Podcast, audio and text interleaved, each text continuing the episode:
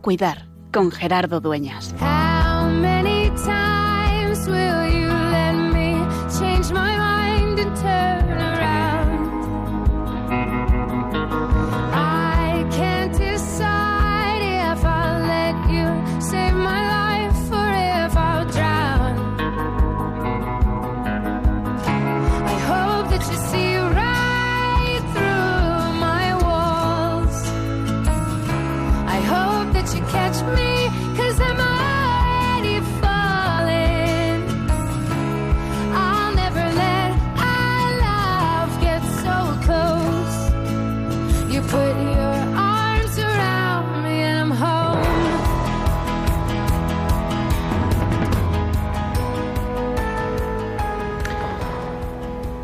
Hay días en los que uno da gracias por poder estar aquí, al otro lado del micrófono, porque tiene la suerte de poder compartir con maestros.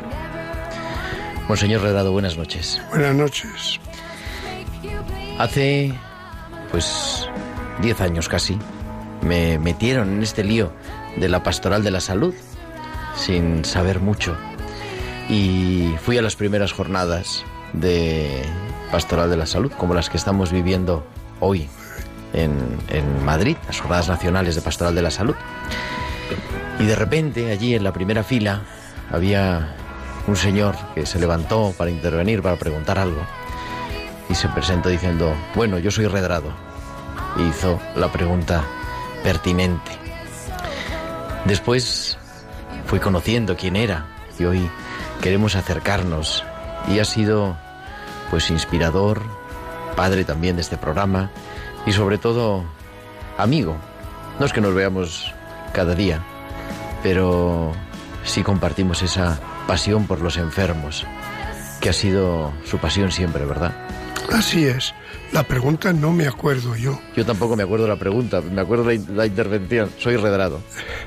Seguramente lo diría así y de San Juan de Dios, que me acompaña siempre al apellido. Tenemos hoy este programa especial porque yo creo que es un día para recordar.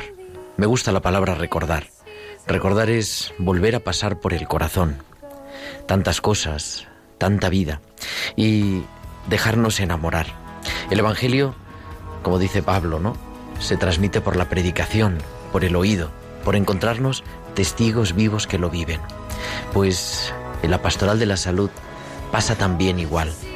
Uno llega de una u otra forma y se siente en familia, apasionado, porque le pasa casi como a Moisés en la zarza. Hay que descalzarse, porque sobre ese terreno está Dios, cuidando a los enfermos, pero pisamos sobre las huellas, sobre las huellas del Maestro, sobre las huellas de tantos otros, como San Juan de Dios, de manera muy especial. También sí, es verdad, sí. Pero sobre las huellas de muchos que antes han puesto su ilusión.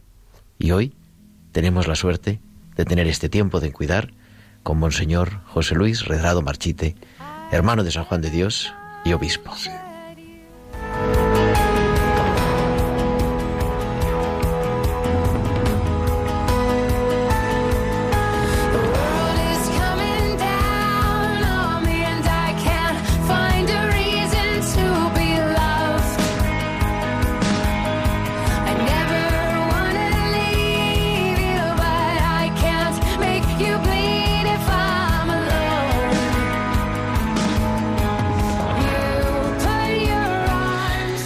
Pues muy buenas tardes, muy buenas noches, señoras y señores oyentes. Son las 8 y 5, las 7 y 5 en Canarias y comenzamos en directo desde los estudios centrales de Radio María Madrid, una nueva edición, la número ya 46 de Tiempo de Cuidar, 46 martes de 8 a 9, de 7 a 8 en Canarias, regalándonos este tiempo para soñar, para dejarnos apasionar por la pastoral de la salud, para conocer historias, personas y sobre todo para descubrir que Dios se ha querido quedar de modo singular en el que sufre y nos lo regala como un sacramento vivo ahí entre nosotros.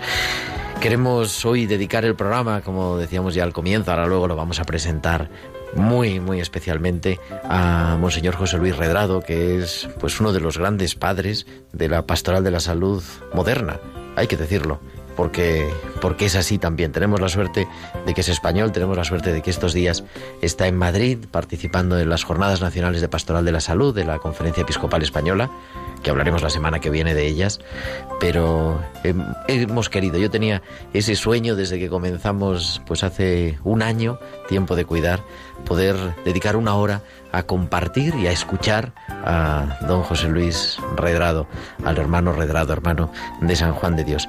Y queremos eso, que nos escuchéis como siempre, pero también que os comuniquéis con nosotros. Esperamos vuestros comentarios en nuestro correo electrónico, tiempo de cuidar arroba radiomaria.es, tiempo de cuidar arroba radiomaria.es, y en las redes sociales. En Facebook somos Radio María España y en Twitter arroba Radio María Spain. Y podéis publicar vuestros comentarios con el hashtag almohadilla tiempo de cuidar. Además, nos podéis enviar como siempre vuestros mensajes durante la emisión en directo del programa a nuestro WhatsApp, el 668 594 383. 668 594 383. Pues antes de entrar ya en materia, nos vamos a nuestra farmacia de guardia, a las píldoras de nuestra farmacéutica.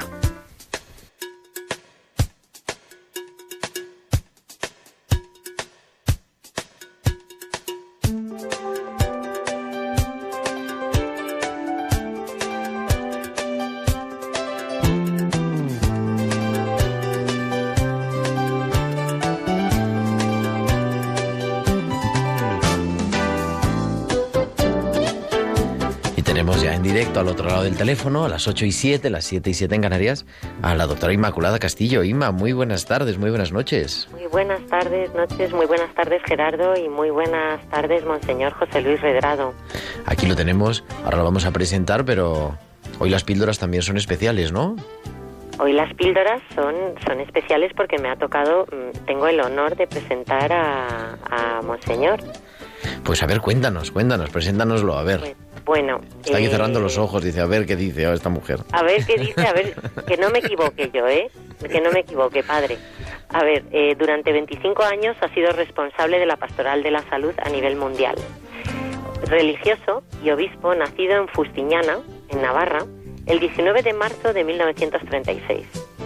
Ingresó en la Orden Hospitalaria de San Juan de Dios el 13 de junio de 1954 se ordenó sacerdote el 11 de julio de 1965 y el 6 de enero de 1999 fue consagrado obispo. Se licenció en Teología en la Universidad Pontificia de Salamanca en 1965 y en Filosofía y Letras en la Universidad de Barcelona en el año 1973. Por la propia especialidad de la orden religiosa a la que pertenece, en su larga carrera de la convivencia con la enfermedad y los enfermos ha sido una constante, como puede apreciarse en la relación de los cargos que ha ocupado en Pamplona, Barcelona y en el Vaticano, ciudades de las que ha sido, entre los años 1965 y 67, director de la Escuela Apostólica de Pamplona, consejero provincial entre los años 1968 y 71, presidente del Secretariado de Pastoral Sanitaria de la, Provincial de, Aragón, de la provincia de Aragón de la Orden Hospitalaria entre los años 1968 y 83, jefe de servicio religioso del Hospital Psiquiátrico de San Boi, en Barcelona, entre los años 1972 y 1977, miembro del Secretariado Nacional de Pastoral Sanitaria de la Comisión Episcopal Española, entre los años 1972 y 1986, profesor de ética en Barcelona, en la Escuela Universitaria de Enfermería San Juan de Dios, entre los años 72 y 86 y en la escuela de ATS Roger de Lauria entre los años 74 y 82, coordinador de la Pastoral Sanitaria de la Diócesis de Cataluña, director del Escolasticado de San Boy, jefe del Servicio Religioso del Hospital Infantil San Juan de Dios, presidente del Secretariado Internacional de Pastoral Sanitaria de la Orden Hospitalaria, miembro del Consejo de Gobierno del Hospital Infantil San Juan de Dios y del equipo de dirección de la Escuela Universitaria de Enfermería San Juan de Dios Posteriormente, en el año 1986, se trasladó a Roma y en el Vaticano ejerció el cargo de secretario del Pontificio Consejo de la Pastoral de la Salud. Allí también fue profesor en la Escuela para Jefes de Enfermería de la Universidad Católica Sacro Cuore, diversos cursos de formación en el Instituto Universitario Camilianum, en el Instituto de Teología Pastoral Sanitaria y en la Escuela de Enfermería. Culmina su carrera eclesial en 1999 cuando es nombrado obispo secretario del Pontificio Consejo para la Pastoral de la Salud. Espero no haberme equivocado en ninguna fecha. Bueno, no está. La, Hay algunas que hay que cambiar o no. la, la humanización y organización hospitalaria han centrado sus preocupaciones y esto se aprecia en otra de sus facetas, la de escritor. Además de su trabajo como redactor jefe y director de la revista española Hospitalaria y redactor jefe en la romana Dolentium Omnium, editada por el Pontificio Consejo para la Pastoral de la Salud, es autor del libro Presencia Cristiana en Clínicas y Hospitales y ha colaborado en gran cantidad de obras colectivas. Además, ha organizado cursillos, impartido conferencias cuyo eje central eran los temas citados y en la actualidad, además de múltiples eh, conferencias y participación en encuentros y jornadas de pastoral de la salud, desde su jubilación es capellán en el Hospital San Juan de Dios en Zaragoza, además de continuar como director de la revista Labor Hospitalaria. Toda Espero no haberme olvidado de nada. Toda una vida. Proyecto casi terminado. Está sin terminar. Tengo varias cosas que querría antes de morir pues de terminarlas, como todo el mundo, como en la familia también, hacen sus proyectos y bueno, pues quieren terminar aquello que han empezado. Bueno, le damos las gracias a Ima de todas maneras porque ha hecho una labor de investigación para saber todo esto. Totalmente, Gerardo. Yo creo que sabe más que yo, yo no sé de dónde lo sacan. Querida Inma Castillo, muchísimas gracias por tus píldoras y hasta la semana que viene. Un abrazo.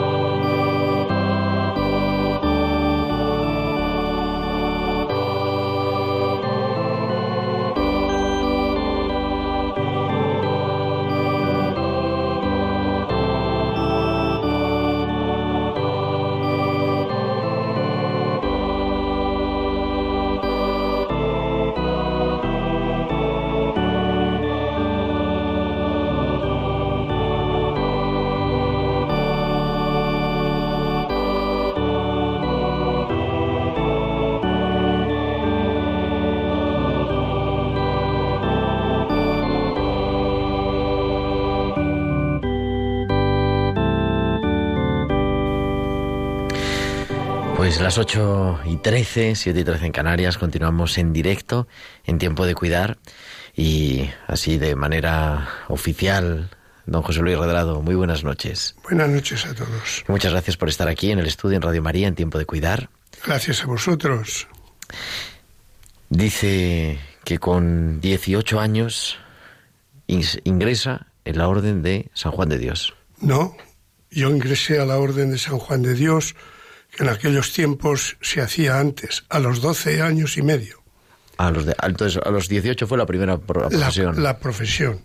Pero estuve en el seminario de la institución, pues esos años eh, preparándome, la base, escuela, etcétera, todo aquello que significaba el aprendizaje de 12 a 18 años.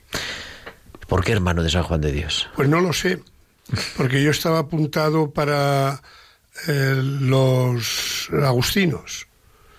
Y qué casualidad, yo, fue un día de fiesta de mi pueblo, eh, vino la imagen de la Virgen de Fátima que estaba recorriendo en aquellos momentos pues algunas eh, ciudades, pueblos, etcétera, cayó por mi pueblo un día de grande fiesta, yo un niño de 12 años y medio, pues bueno, bueno, dicen, ha venido un padre y está en la, en la parroquia y yo como estaba insistiendo en familia de que quería ir a, fraile al convento sin saber si aquí o allá, pues fuimos a la parroquia, esto ya era a esta hora concreta, más o menos, ¿no?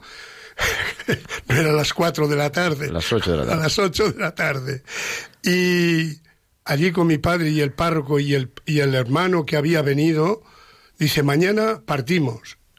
Uy, mañana, hacer la maleta rápidamente y al día siguiente, a buena hora, serían las nueve de la mañana, al día siguiente, ¿eh? pues a coger el coche y el tren hacia Barcelona. ¿Y en Barcelona? En Barcelona. Empieza la aventura. Sí, empezamos esta pequeña aventura, eh, como todos los niños, supongo yo, de ayer y de hoy, pues a esas edades no sabes dónde te has metido, sino que has ido allá. Y allí estuve, pues sin ir a casa, pues bastantes años, hasta eh, profesar. No es que no vinieran los padres, pero bueno, era ley, se ve en todos los conventos, en todas las instituciones, ¿no? Pues que los niños no iban. Y, allí pues empezábamos a, pues eso, la escuela de otra forma, ¿no? Nos preparábamos de forma eh, pues muy especial, un poco la inteligencia, el corazón, las actividades con enfermos.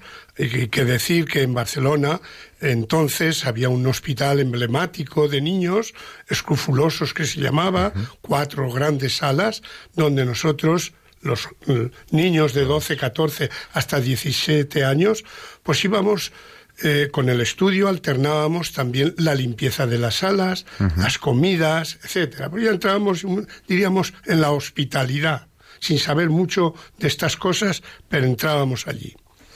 Y aquello empieza a enganchar. Sí, empieza a enganchar porque eh, poco a poco te vas integrando, ves aquello, el, ángulo de visión pues es ese, te conducen hacia allá y bueno, tú puedes salir porque eres libre, ¿no? O te pueden echar. También. También. A lo mejor había algunas situaciones un poco así, cuidado que te mandamos a casa. Bueno, no ocurrió nada de particular y seguimos, seguimos, ¿no?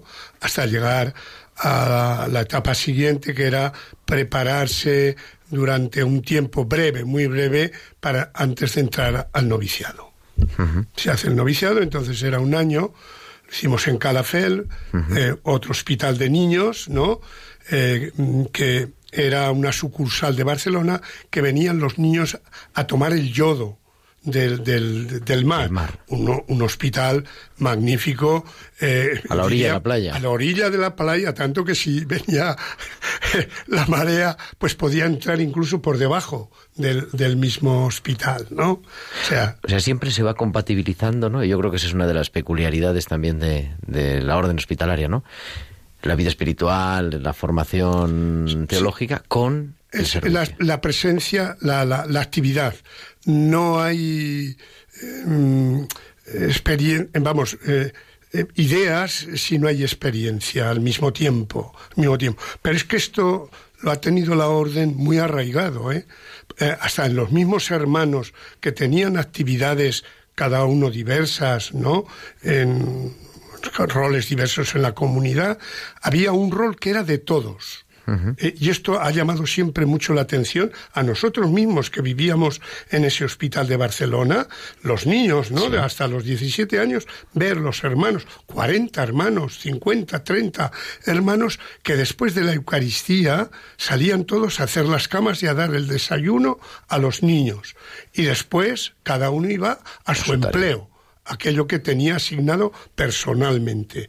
Y esto es que como después hemos ido entendiendo, si no se toca la carne enferma, si no se huele al enfermo, es muy difícil ser hospitalario, ¿eh? Porque de ideas, eh, pues, pues sí, pero, pero, pero no, pero no. El hecho de tocar, el hecho de asistir, etcétera, te da una dimensión eh, que no te la da los libros. Eso no quiere decir que no hay que estudiar. Hay que estudiar y hay que saber por qué se hace eso y para qué se hace. Dar sentido a la experiencia. Claro, dar sentido a la experiencia, sí. ¿Y San Juan de Dios te conquista el corazón? Pues bien, eh, esto se va haciendo poco a poco. Eh, si me preguntaras eh, por los años de, de, esos de la escolanía que llamábamos, ¿no? Eh, estudiabas, tenías los maestros, tenías eh, pues, pues los, eh, los religiosos, tres o cuatro religiosos que te iban orientando, etcétera, ¿no? La cosa de piedad, etcétera. Pues ahí, pues era, mm, entre comillas, un poco juego de niños. Pero bueno, claro, eso va calando poco a poco y te va, te va abriendo el horizonte de lo que puede ser un hermano de San Juan de Dios. Es una orden laical. Uno tiene que saber después, de niño casi no sabes nada de eso, pero después tienes que saber que no eres para sacerdote. Después pasará lo que pasa, lo que pasa, pero en ese momento tú entras a una, eh, a una eh, a un instituto, a una a una vida religiosa que son de hermanos. Y empieza el noviciado, el... sí, el noviciado como en eh, todas las instituciones. Yo creo que era la misma fotografía. Pues después eh, eh, te abres y ves el contacto con otras instituciones y, es la misma fotografía. Lo que hacíamos nosotros lo hacían los otros. Y lo que hacían los otros se, se, volvía en casa, ¿no? Las mismas formas de hacer, etcétera. Claro, naturalmente nosotros tenemos enfermos, hospitales, etcétera, los que entraban en otras instituciones tenían colegios, ¿no? pero, pero, pero, pero la forma de, del noviciado, etcétera, pues era pues lo mismo, ¿no? Pesar los pies el día, los jueves, hoy los, los, los viernes, las culpas, todo, no ir a casa o ir, etcétera, todo era la misma norma. Equivalente. ¿Por qué? Ahora hace un momento nos decía, ¿no? La orden de la orden hospitalaria es una orden laical, básicamente son hermanos de San Juan de Dios. Y además, Monseñor Redado siempre se presenta así, ¿no? Hermano de San Juan de Dios. Soy hermano de San Juan de Dios, sí. Pero algunos, porque usted se ordena. Algunos son sacerdotes. Sí, eh, eh, eh, la orden tiene un privilegio desde el principio.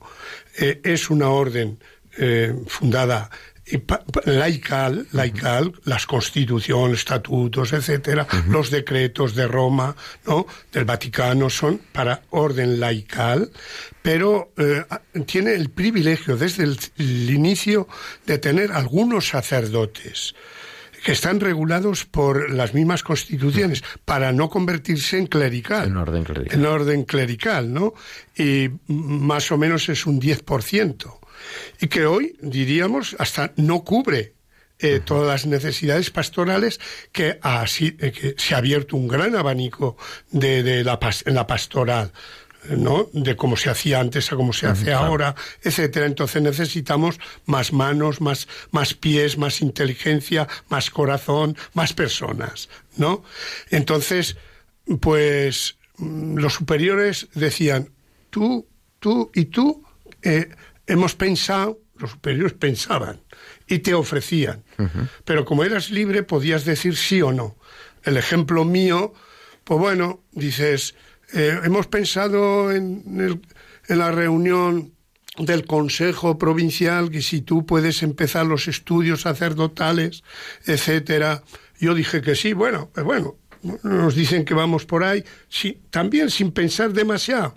Pues los superiores han pensado lo que sea y y te pones. Pero en, en, este mismo caso, en vez de ser yo solo, dijeron a dos más. Pero uno dijo que no, que quería seguir siendo hermano y, no sacerdote. Por lo tanto, hay un camino de, libertad. Eh, últimamente, ya hace años, ya a lo mejor los superiores no dicen, oye, ¿y tú por qué no eres sacerdote? o tal, etcétera. Sino que a lo mejor hay religiosos que dicen, yo querría ser sacerdote dentro de la orden hospitalaria. Y aquí está la opción del, del sujeto que ya lo dice, que quiere serlo.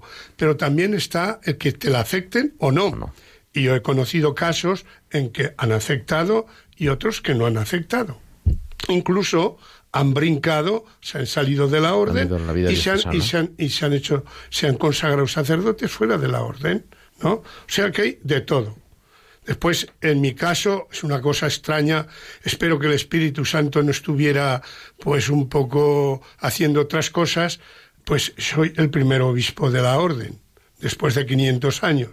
Pero claro, esto no se sabe. Bueno, pues no sabe uno por qué llegas a un momento en que dicen, eh, estás haciendo un servicio desde el Vaticano, concretamente, y después dicen, desde este servicio te queremos eh, la opción de dar eh, el servicio desde el episcopado. También, cuando me lo dijeron, podía decir que no. Tiramos adelante, vamos adelante, te lo piensas, ¿no? Te lo piensas, te dan poco tiempo para pensarlo, ¿eh? porque ya te dan pautas, etcétera, porque creen que, que vas a decir que sí. pues dije, bueno, pues ya lo pensaré y tal. Tienes que hacer esto, tienes que hacer lo otro.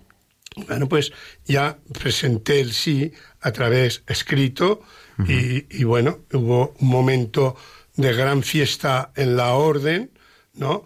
Porque, eh, bueno, pues el hecho del, del sacerdocio, la plenitud del sacerdocio, etcétera, con el episcopado y en el rol que estaba de secretario, ya lo estaba de secretario, ¿no? Yo creo que, pues bueno, ha sido un plus, no añadía nada a, a la, la, misión de secretario, pero era un plus dentro del ejercicio mismo de, del de esto, ¿no? Como se hacía con los eh, secretariados de los otros de, de los otros dicasterios. Poco a poco, pues la Santa Sede iba nombrando los obispos como tal. Y aquí estamos. O sea, una vida de alguna forma así en ese momento como vocacional, dejándose, dejándose llevar. Dejándose llevar. Eh, yo no he puesto impedimento, me parece más que una vez, a algo que me propusieron, que lo he ejercido, pero poniendo un impedimentos. Mm, eh, midiéndome a mí mismo. Estaba dando unas conferencias, estaba en todo mi entusiasmo, me llama el provincial, me dice, oye, que hemos decidido, ya sabes, que tenemos que sustituir al, al maestro de escolásticos y tal. Le digo, déjame que esto yo no es mío que no, que tal, etcétera, ¿no? Al final, oye, pero no, eh, tienes que aceptarlo porque esto, por lo otro. Digo, bueno, lo pues si lo tengo que aceptar, lo Tenemos que aceptar, ya está, adelante. ¿Eh? Pero dejarse llevar dejarse por llevar. la providencia. Y empieza en los años 60 ya. El trabajo en pastoral de la salud a nivel nacional también, no solo a nivel de la orden, sí, sino también. Sí, bueno, aquí hay un periodo de preparación, eh, de preparación sacerdotal todos los estudios de Salamanca. Uh -huh. eh, yo he sido un privilegiado, como muchos de, de, mi edad, en aquel momento hemos vivido en una universidad abriéndose en un momento de, de Vaticano II. Uh -huh. El Vaticano II a mí me cogió en pleno Vaticano II. Yo me ordené sacerdote el año 65. El año que se clausura el concilio. Sí, el año, pero viviendo profesores que te venían de, de, de, más allá de España, etcétera, Casiano Floristán, que venía con toda la fuerza de la liturgia, a nosotros jóvenes, todavía no sacerdotes, nos llamaba la atención e íbamos a escucharlo, esas aulas grandes, que no teníamos ni sitio, etcétera, ¿no? La novedad, todo eso, las ideas, las ideas que traes dentro de la cabeza para ponerlas pues allí donde te, van a poner eh, de animador, etcétera. Y podemos y puedo contar algo que para mí no fue un fracaso. El, eh, me ordena en el año 65 eh, y antes de ordenarme está el capítulo provincial y me nombran maestro de la escuela apostólica uh -huh. para tres años, ¿no? En Pamplona y me ordenan y, y, me hago cargo de la escuela, ya en el curso y tal, ¿no? Para tres años. Duré solamente dos. ¿Por qué? La razón que me dijo el provincial dice que no era, no era de acuerdo mis ideas con las de la provincia. Le digo, ya lo sé que no son, pero hay que abrir, estamos en, hemos terminado el concilio, las ideas del concilio, etcétera. Pero le dije, no sufra usted porque no, como no le he pedido, usted me diga lo que tengo que hacer y ya está. No tenemos que sustituir, etcétera, etcétera, ¿no? Por lo tanto, duré dos años. Eh, tuve unos años, unos meses, nueve meses de, de, relax, diríamos, bueno, vete a aquella casa, apoya un poco, pues total es el capítulo provincial pronto y tal. Sorpresa, que viene el capítulo y me eligen consejero provincial. Espere. Y el mismo provincial que me quitó de, eh, de la animación de un centro, me hace animador de la pastoral en el consejo y animador de los, todos los centros. Le digo, usted padre, no me, no vea usted que me quita de un centro y me pone animador ¿eh? desde el oficio de consejero de todos los demás centros de la provincia. Y como era un hombre bueno, bueno, bueno, dice, venga, venga, adelante, adelante, adelante. Así es la vida. Así es. Así es la vida. Así es la vida. ¿eh? O sea, dejándote llevar, llegas a donde no habías pensado nunca. Nunca, nunca.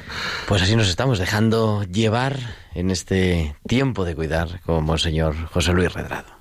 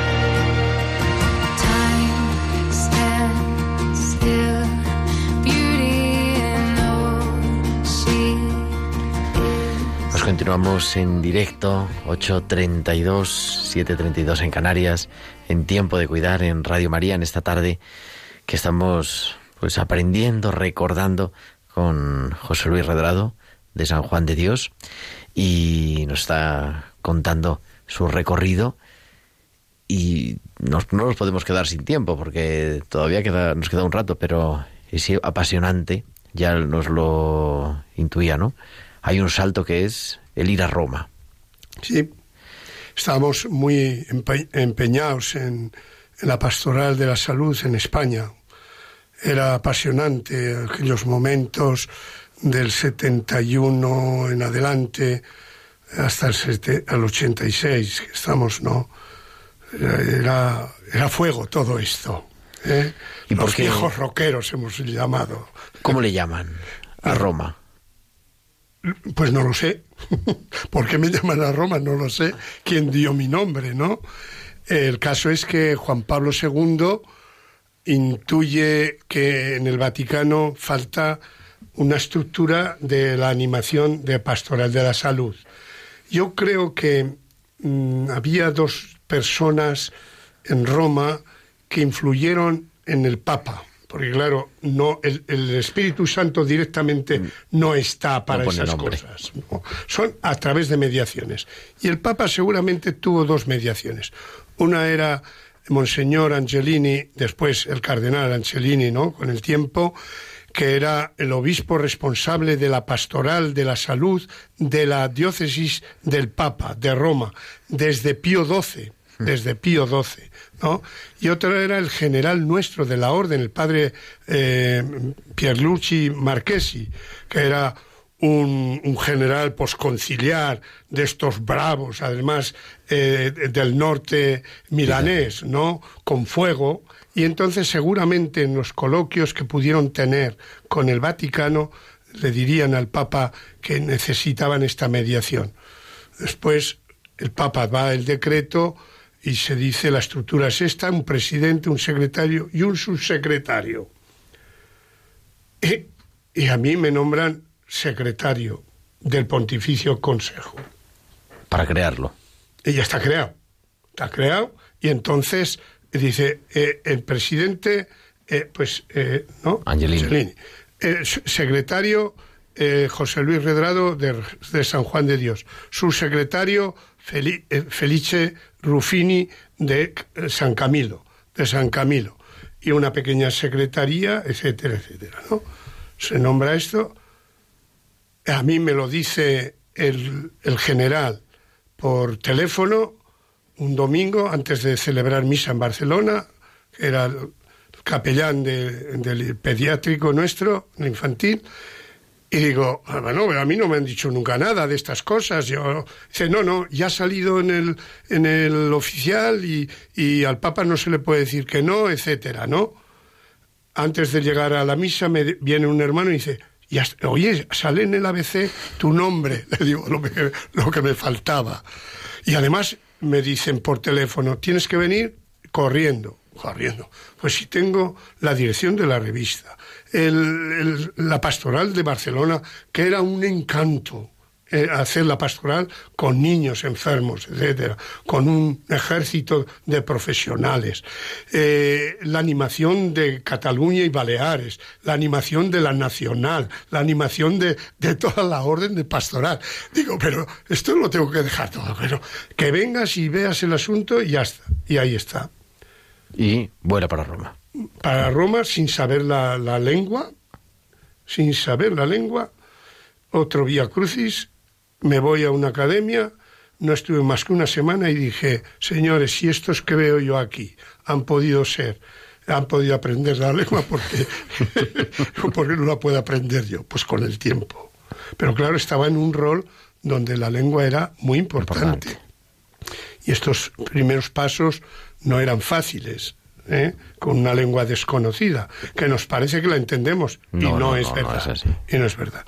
Pues bueno, como traíamos un bagaje de cosas, yo trasladé mucha experiencia de, de España, de España a, Roma. a Roma, a Roma, mucha. Entre ellas la Jornada Mundial del Enfermo. Eso íbamos a decir. ¿Cómo se instituye la, la Jornada, Mundial, del Enfermo? Se instituye en una comida con el Papa, Juan Pablo II. ¿Eh? Nosotros, con Juan Pablo II, digo, cuando digo nosotros, digo el Pontificio Consejo, el, el presidente, secretario y su secretario, de cuando en cuando el Papa nos llamaba a comer o a cenar, al menos dos veces al año, ¿no? Y le gustaba que le contáramos cómo iba eso de los enfermos y sobre todo de los profesionales. Y por lo tanto nosotros lo que menos nos interesaba era el menú y, llevábamos nuestra escaleta de cosas a decirle al Papa. Y en uno de estos encuentros eh, de, de comida le dijimos, Santo Padre, sería importante, interesante pues que instituyera mundialmente la Jornada Mundial del Enfermo, porque en algunas naciones, por ejemplo España, nos consta que se celebra, yo soy testigo, y también en Cuba y tal. Dice el Papa, eh, prepararme las cosas y las firmamos y enseguida salimos contentos y firmaron las, se firmó el decreto y la primera jornada mundial del enfermo, Lourdes. Lourdes. Estamos eh, la primera jornada, el decreto se firma el año 92 y la primera jornada se hace en Lourdes el 93. El 11 de febrero del 93. 1993. Y cada año se hacía eh, mundialmente solemne, no cada tres años. Después, eh, con el correr del tiempo, con Ratzinger, con el Papa Benedicto XVI, nos dijo, ¿no sería mejor que lo hicierais solemnemente cada tres años? Y así se ha hecho. Pero las primeras jornadas las hicimos a todos los años, todos los años recorriéndonos ¿eh? Pues los lugares, primero para preparar y después para celebrar. Así que hemos ido recorriendo todo el mundo. Yo, por ejemplo, para decir un ejemplo muy concreto, en Australia hemos hecho dos jornadas internacionales. Por lo tanto, hemos estado cuatro veces como Pontificio Consejo visitando allí en, Australia. No digamos en, en, América, en América, en, Norteamérica, ¿no? El tema del SIDA que estaba candente en los años 80, ¿no? Eh, nos asustaba todo eso, ir a un hospital donde te podías contagiar. Hemos celebrado misas con enfermos del SIDA y bebiendo del cáliz, así casi iba a decirlo inconscientemente, todas estas cosas. Ahora uno lo piensa y dice, pero qué atrevidos, ¿no? Íbamos a la lucha, etcétera. Hablar en Rusia, en el buró, hablar de, de, de, temas sociales de la Iglesia, ¿no? En, en Cuba, con Castro, yo he comido con Castro, ¿no? con Castro, eh, eh, la puerta siempre estaba abierta, siempre estaba abierta. Porque no es una ideología lo que llevábamos, nosotros llevábamos una cosa de tipo práctico, la asistencia a los enfermos, que no tiene ideología, no debe tenerlas, no debe, tenerlas, ¿no? Al menos nuestras constituciones y el Evangelio no tienen ideologías, ¿no? Por lo tanto, hemos entrado en todos los santuarios, porque los hospitales son santuarios, ¿no? En todo lo más rígido de, de, la, de la política de, los países que fuera, ¿no? Digo, Rusia, fuimos, fuimos invitados, en, eh, en el hotel era del, del buró, del buró. Nosotros hablando. Recorriendo el mundo hablando y, y, llevando esta pasión. Esta pasión, sí. Por los enfermos. Esa pasión por los enfermos. Y, y el, la relación que tuvimos con, eh, con, con, en tiempo de Castro, ¿no? Con, con Cuba fue muy buena a través de. Mm, de los representantes que tenía Cuba en el Vaticano, ¿no? Como tal, ¿no? Las jornadas mundiales del enfermo, donde realmente han venido los, los, los especialistas de cada jornada, por ejemplo, la tercera me parece que fue la del SIDA, la del SIDA, bueno, los, los medios de comunicación estaban a ver lo que decía la Santa Sede. la Santa Sede. Eh, hemos traído personalidades. La, la, reina de España, no la Leticia, sino Sofía, también ha estado en uno de los eventos nuestros. Eh, eh, los descubridores de, la, de, los del SIDA, etcétera, ¿no? Haciendo siempre, yo creo, la celebra, o sea, compartiendo celebración eh, formación teológica, pero siempre también el acompañamiento a los enfermos. Sí, el acompañamiento, siempre, siempre, siempre, siempre. Siempre con las cuatro patas, las cuatro patas, que es la técnica, la social, la, la, psicológica y la espiritual. Siempre en, eh, en el Dolencio Nominum, que es la revista que yo he dirigido en cuatro lenguas, durante 25 años cuatro ediciones distintas, pero el mismo texto, La traducción a los distintos, etcétera, etcétera. Ahí tenemos todos, todas, eh, todo el número, un número extraordinario cada año de las ponencias, de estos grandes representantes mundiales. ¿eh? La conferencia internacional. y siempre, siempre ha sido el Papa el que ha terminado estas conferencias, estas conferencias, ¿no? Para nosotros ha sido el abrir el Vaticano con este tema, con este tema a, todo el mundo, a todo el mundo. Y esto el Papa Juan Pablo II cita al Papa Juan Pablo II porque le encantaba enormemente, ¿no? El Papa gozaba con todo esto, gozaba con todo esto, ¿no? Teníamos el doctor, el profesor Lejeune, famoso, descubridor, etcétera, un eminente eh, médico francés, ¿no? que era amigo íntimo del Papa, amigo íntimo del Papa. El día del atentado eh, del Papa en la plaza, estuvo comiendo él y su mujer con el Papa, con el Papa. Y cuando fueron a París, nada más llegar al aeropuerto, eh, recibieron la, noticia del atentado del Papa. Un gran personalidad que la Academia de la Vida, de la Vida, ¿no? Nació del Pontificio Consejo. ¿no? De la salud. E incluso le dimos espacio local también y las primeras ideas, etcétera. Y el primer eh, presidente de la Academia de la Vida fue eh, el, el profesor Lejeune estaba en un momento muy difícil, con, eh, gran enfermo en París, y nos mandó el Papa con su carta de, de, nombramiento de la academia, que el Papa eso lo llevaba en el corazón, la vida, los enfermos, etcétera. Eh, fui, el, cardenal Angelini y yo fuimos a París, ¿no? A, presentarle el nombramiento, que era ya el final, porque él estaba pues muy delicado. Se levantó incluso, hizo un gran esfuerzo por, por, nuestra visita, ¿no? Más me estoy recordando ahora, en una visita que hizo Juan Pablo II a, Francia, no entró el, el, el, hecho de hacer la visita a la tumba. Y bueno, si el Papa lo pide, pues se lo ponen después, ¿no? Y, fue el Papa a visitar la tumba, la tumba, ¿no?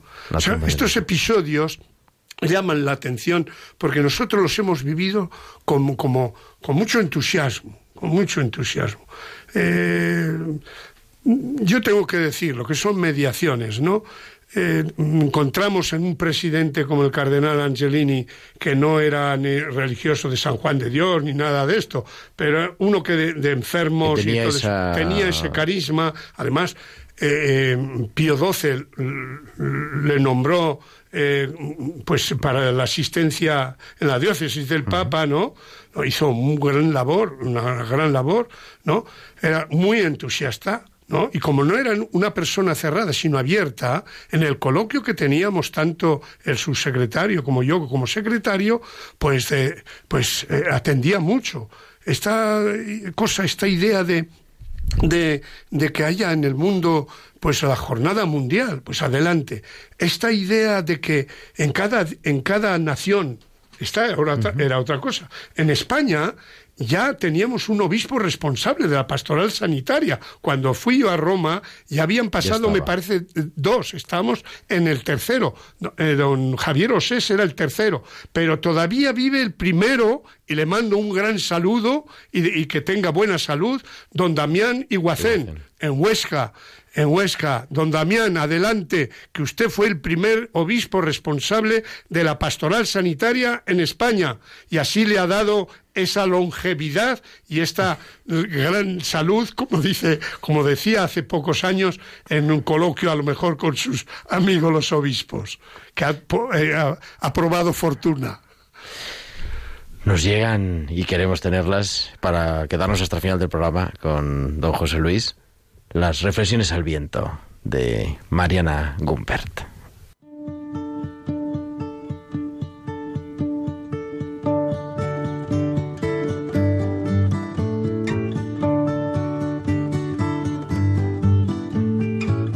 I listen to the wind, to the wind of my soul.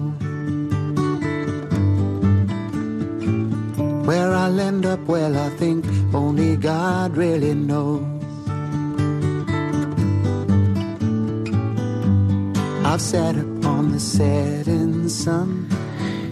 Esta sintonía siempre nos trae las reflexiones al viento de Malera Gumper.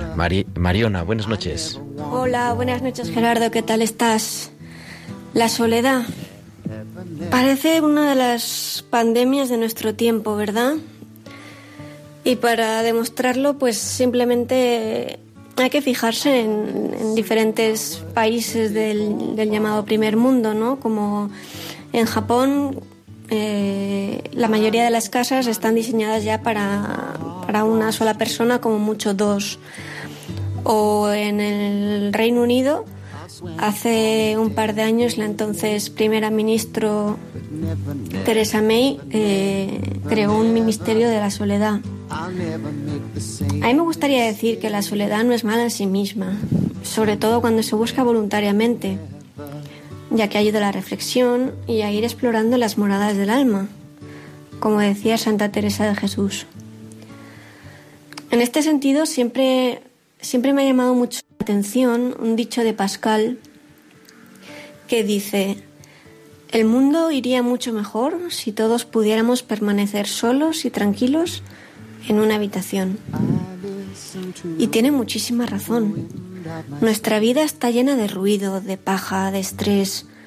Como dice mi marido, la vida parece una bolsa llena de aikes que nunca se acaban. Hay que trabajar, hay que hacer la comida, hay que ir a tal o cual sitio, hay que ver a dónde vamos a veranear, etc. Em, de hecho, el, escritor Luis, en su, en su libro Cartas del Diablo a su sobrino, ¿te acuerdas? En él escribía cómo un diablo, un diablo iba leccionando a, su sobrino sobre la mejor manera para, para atraer a, la persona que se le había sido asignada, como un ángel de la guarda, pero al revés, un demonio de la guarda. Y lo que le decía es, Si tú quieres alejar a las personas de Dios, de los demás y de sí mismas, no te metas en, grandes teologías ni en argumentos ni historias complicadas. En cuanto empiece a reflexionar un poco, en cuanto veas que cuestiona, en cuanto veas que, que se para a pensar, lo que tienes que hacer es rápidamente distraerlo con cualquier cosa. Recuerdo que en ese momento eh, ponía de ejemplo, si no me equivoco, el, que viera que había un vendedor de periódicos y le comprara un, y se comprara uno, un periódico. Y me llama mucho la atención porque no sé qué habría dicho Luis de esta época en la que, pues en ese sentido, el diablo lo tiene más fácil para tenernos con la cabeza en, en otro sitio porque tenemos el smartphone, nos pasamos la vida eh, mirándolo, consultándolo, estando en redes sociales y sin embargo pues estando muy poco en realidad con, con los que nos rodean. De esta manera pues distraídos continuamente de, de todo aquello que realmente pueda tener fundamento y jugo. Desgraciadamente, Justo este ir y venir con apoyo sin cabeza de los adultos sanos y en edad de trabajar y de divertirse no les afecta solo a ellos mismos, como ya he tratado de, demostrar, sino que daña a aquellos que más lo necesitan, a sus hijos pequeños, a los que están enfermos de forma crónica y a los ancianos. Estas personas que quedan fuera de la rueda de producción, diversión y consumo están muy afectadas por la soledad que pues como habéis venido exponiendo y como he tratado de demostrar yo, pues es una de las pandemias de nuestro tiempo. Así que yo recomendaría a todo aquel que me esté oyendo que no dejemos de pasar tiempo con, con ellos, con los más débiles, con, con nuestros hijos, con nuestros enfermos, con nuestros mayores, porque el trabajo y las diversiones pasan, pero el amor es lo único que permanece. Pues muchas gracias, querida Mariona, y hasta la semana que viene. Muchas gracias y buenas noches a todos.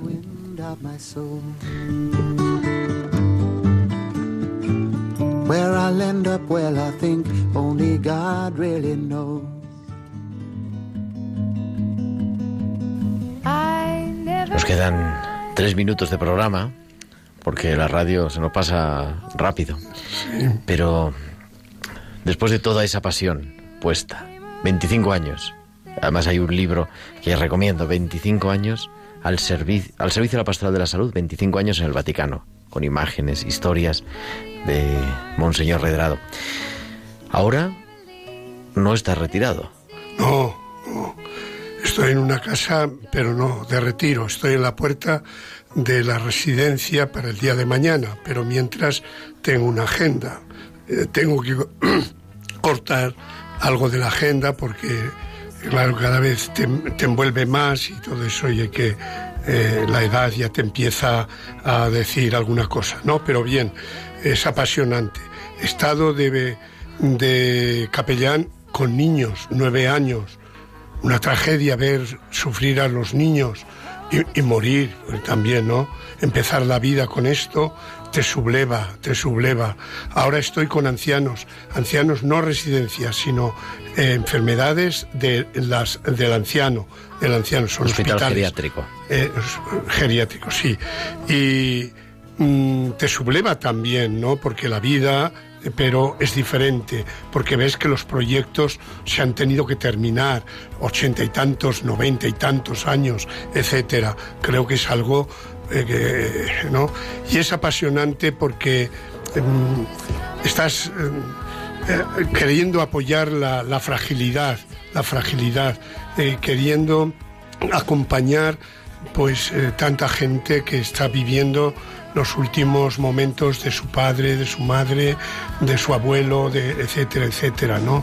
Todo esto es algo que te da una visión de lo que es. Es que En definitiva, el hospital es el espejo de la sociedad. Ahí se concentra tantas vidas, tantas vidas, el que entra como enfermo y el que acompaña familiar en definitiva, ¿no? Y es una pasión. Eh, son santuarios de, de curación y de sanación los hospitales. Y Lidia, quisiera terminar con una frase que yo la tengo un poco en el corazón, ¿no? Y además que estos días estamos reflexionando sobre el tema de la soledad. Acompañar el enfermo en soledad es más enfermo cuando realmente eh, pues está solo. Está solo. Y la muerte en compañía es menos muerte. Y al morir te mueres menos si te aman. Esto es una realidad, yo lo, lo vivo personalmente, ¿no? Cómo realmente el enfermo que está en soledad, si está acompañado, revive, revive. Cómo hay que tener atención especial a aquellos que por razones sociales, pues la familia no está aliada tan fuertemente a la realidad del propio enfermo. Nos quedamos sin tiempo, pero nos quedamos con eso. Morir acompañado es morir menos. Morir vivo. Morir vivo. Monseñor José Luis Redrado, Marchite, hermano de San Juan de Dios, obispo, muchísimas gracias y aquí tiene su casa siempre en tiempo de cuidar en Radio María. Gracias a todos vosotros. Y nosotros volveremos la semana que viene, el próximo martes a las 8 de la tarde, las 7 en Canarias, en directo también para volver a cuidar y para hablar de estas jornadas nacionales que estamos teniendo de soledad. Ahora os dejamos con, con cuarto de lectura con Rafael Roldán, Diego Pernudo y todo su equipo, siempre en Radio María. Hasta la semana que viene, un abrazo de vuestro amigo el diácono Gerardo Dueñas. Han escuchado Tiempo de Cuidar con Gerardo Dueñas.